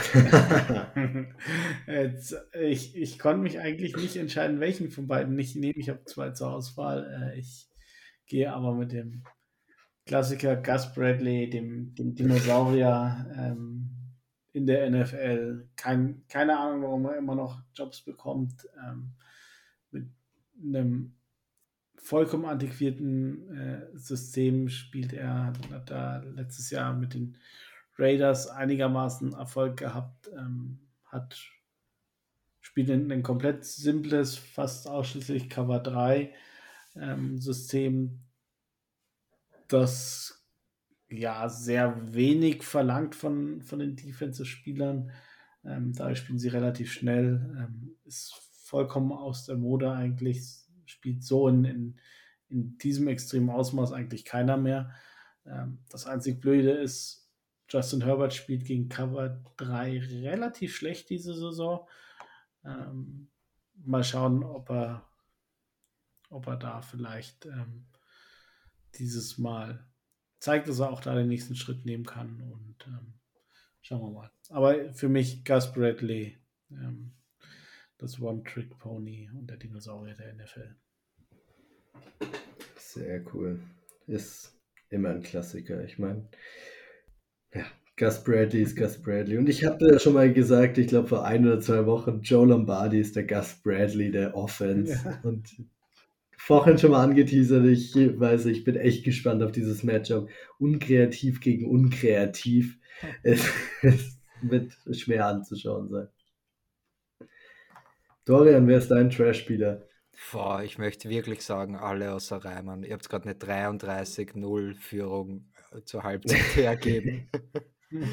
ähm, nein, ich, ich, ich tue mir schwer da auch bei den Spielern, ehrlich gesagt. Mir wäre jetzt keiner ins Auge gestochen. Vielleicht Yannick Ngakwe, dann habe ich gesehen, der hat schon 9,5, 6 dieses Jahr. Kann ich jetzt auch nicht nehmen. Ähm, dann dann mache ich es auch so wie der Basti, dann gehe ich auch mit einem Coach und nehme halt dann die Alternative, seine Alternative Jeff Saturday. Warum überhaupt ist Jeff Saturday ein, ein äh, ohne Spaß jetzt? Es wäre legitimer gewesen, wenn die Chargers Philip Rivers als Head Coach nehmen. Aber ja. so, ja. also Jeff Saturday, ich glaube, er hat High School einmal äh, mhm. gecoacht oder ja. irgend sowas, irgendwelche, was weiß ich, Zehnjährigen. Ähm, und sonst. Highschool Zehnjährige. Ja, ist ja wurscht, irgendwelche Kinder. ähm, war ESPN-Experte und dann aus dem, wirklich aus dem Nichts, keine Ahnung, also der GM von denen scheint ja auch ein bisschen komisch zu sein und der, der kriegt ja auch immer wieder viel Kritik ab, was ich so mitkriege auf Twitter für mich hat das auch so schwer nachher, wir, wir scheißen drauf und wir tanken jetzt gewirkt. Für die Raiders hat es halt gereicht, aber sonst nicht. Also. Mhm. Ja, aber der Move ging eher vom Owner aus, ja. so wie ich es mitbekommen habe, weil Chris Ballard, der GM, ist eigentlich stimmt, gar stimmt. nicht so schlecht, hat halt mit seinen QB-Entscheidungen echt gehabt. Owner, oder? Was? Wer ist der Owner? Ist das der Jim Ursay? Ja, genau. Ja, genau, habe ich eh den weiter und nicht den GM, ja. Ja, nee, absolut. Sind eure zwei Trash-Spieler in Anführungszeichen, aber mega gut. Feiere ich richtig, weil die zwei sind echt. Und ich hoffe so sehr, dass die Chargers nicht outgecoacht werden am Sonntag. Das wäre, äh, am Montag, das wäre total peinlich. ähm, für mich, ich gehe tatsächlich mit einem Spieler und sogar so mit einer kleinen Spieler-Kombo, nämlich der Backup Center von den Colts, Wesley French, und der Right Guard Will Fries. Kennt ihr das Foto, wo die nebeneinander stehen? Da steht der French Fries. Finde ich erstens total gut und zweitens der Right Guard Will Fries. So wie ich das mitbekommen habe, ich habe jetzt nicht mega viel Colts Tape angeschaut. Also, was man so mitkriegt von PFF Crates und sonst Colts Twitter, was auch immer ist der Right Guard die größte Schwachstelle in der ganzen O-Line, wenn nicht gar in der ganzen Offense. Der soll mega schlecht spielen und ich bin gespannt, wie er gegen uns spielt. Vielleicht kann da für Hoko, Sebastian Joseph Day, vielleicht haben sie da nochmal einen Career Day. Könnte ich mir auf jeden Fall gut vorstellen. Nice. Ja, dann nächste Kategorie. Bowl, ah, machen wir Bowl Predict? Nein, wir machen erst Player to Watch. Wen habt ihr da? Ja, ich habe jetzt keinen Bock. Wer will anfangen? Ich habe jetzt keinen Bock, schon das, das fünfte Mal hier über einen O-Liner zu sprechen. Ähm, deswegen gehe ich mit einem anderen Duell, das ich vorhin schon angesprochen habe. Äh, Michael Davis, der wirklich eine, eine Bombensaison spielt, inzwischen auch wieder gegen Titans richtig stark war.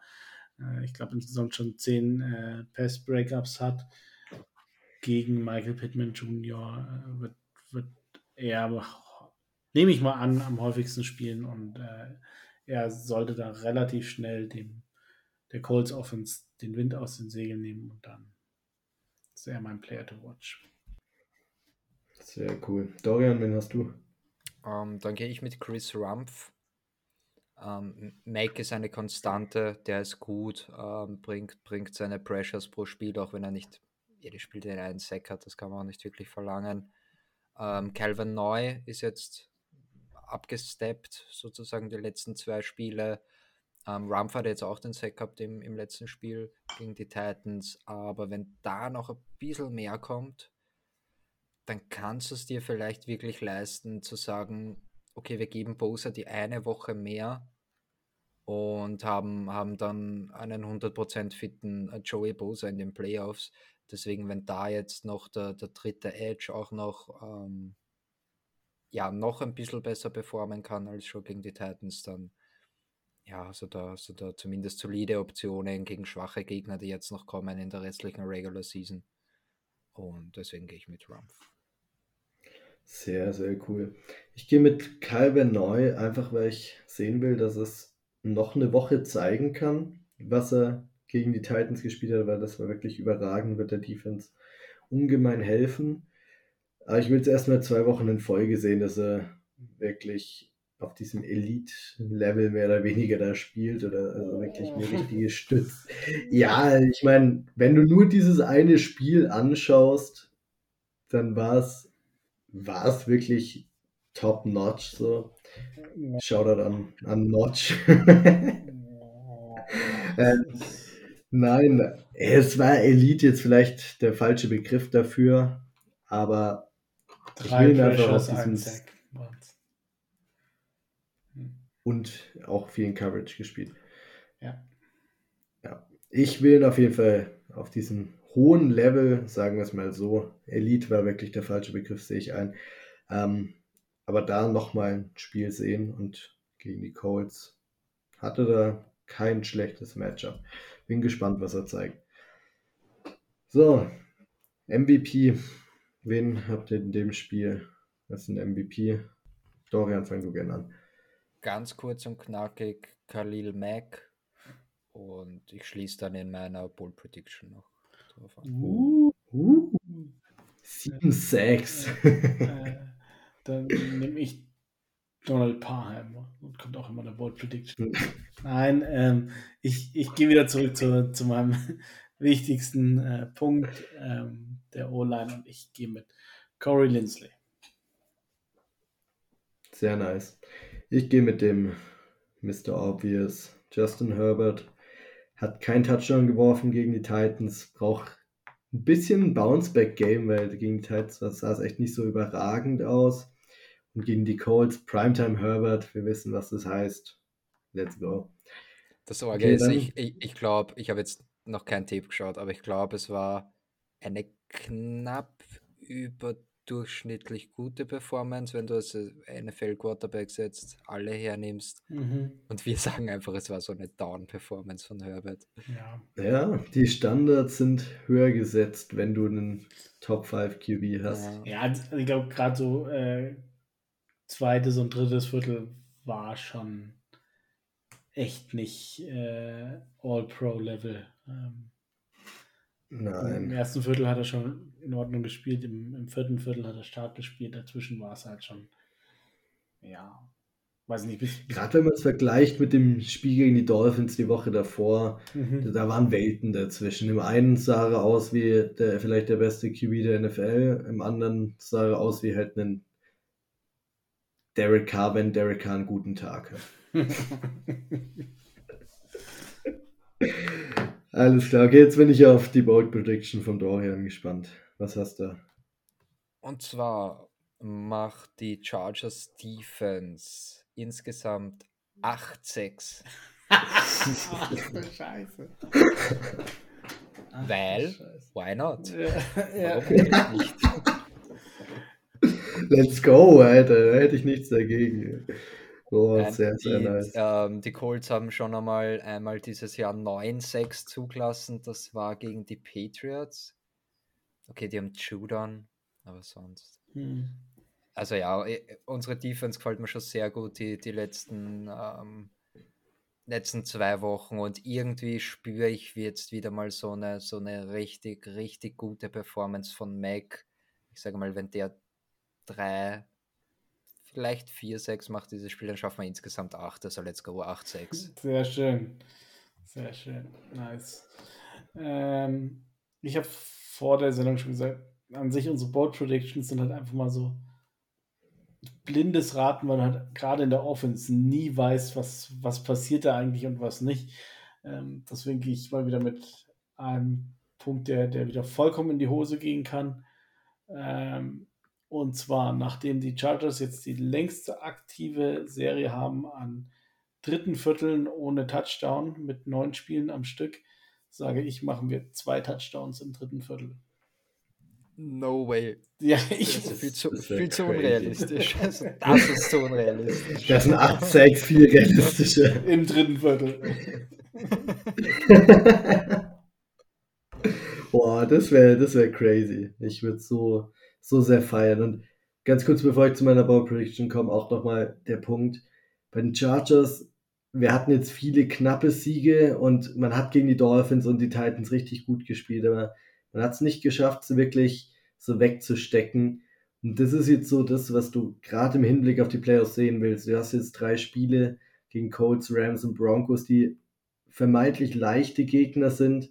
Da willst du auch mal sehen, dass sie das Spiel nicht immer knapp halten, sondern halt mal mit zwei, drei Scores Vorsprung gewinnen.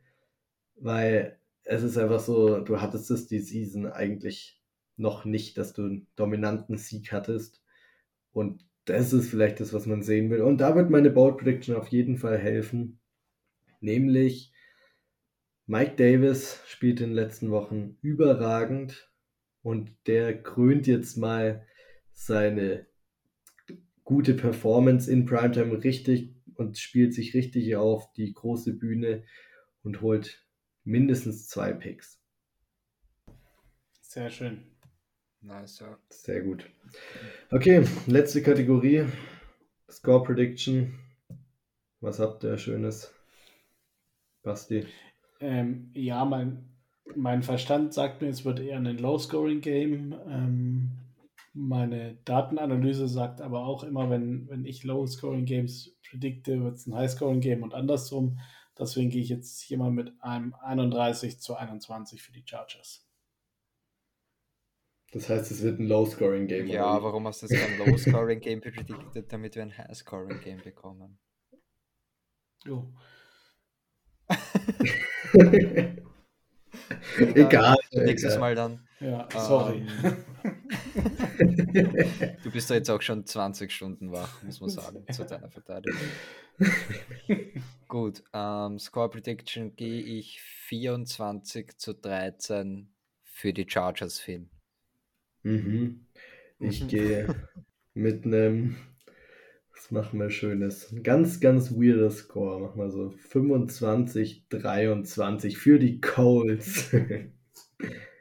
Let's go. Hat funktioniert. Hoffentlich. Ja, nee, ich sag nicht. Ja. Sehr nice. Nee, richtig gut. Haben wir alles abgehakt, was wir bereden wollten.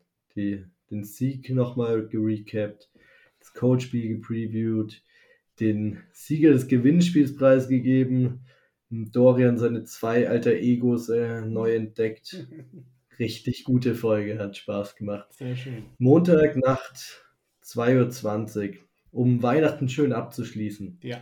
vom zweiten Weihnachtsfeiertag aus, also 26. auf 27. 22 nachts spielen die Chargers gegen die Colts.